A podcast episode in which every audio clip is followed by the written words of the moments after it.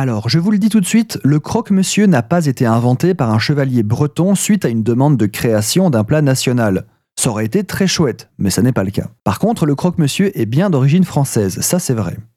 Donc, le croque-monsieur est basiquement une tartine jambon-fromage passée sous la chaleur d'un four, ou d'un grill, ou d'une poêle, ou d'un appareil électroménager prévu à cet effet.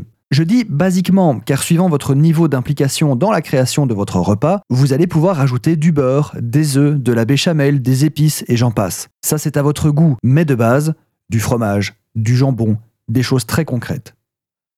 On vous racontera sûrement l'histoire d'un bistrot parisien en 1910 qui, à court de baguettes pour servir ses jambons beurre, se mit à griller du pain de mie. Je ne doute pas que l'histoire possède un minuscule fond de vérité, bien que vous connaissez maintenant mon recul critique sur ces légendes. Mais de toute façon, on trouve des traces écrites plus anciennes du croque-monsieur, au moins 20 ans plus vieilles que cette légende de la belle époque.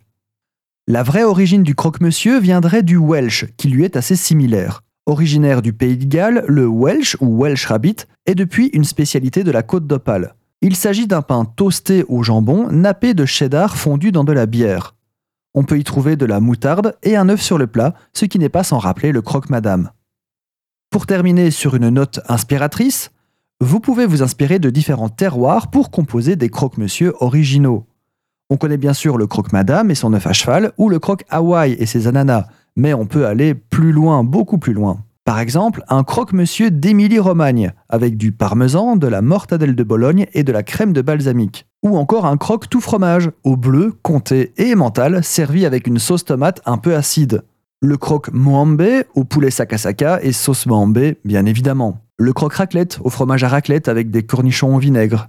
Ou encore le croque fusion, un croque-monsieur révolutionnaire, classique dans sa conception, mais sans cuisson. Mais alors on appelle ça une tartine.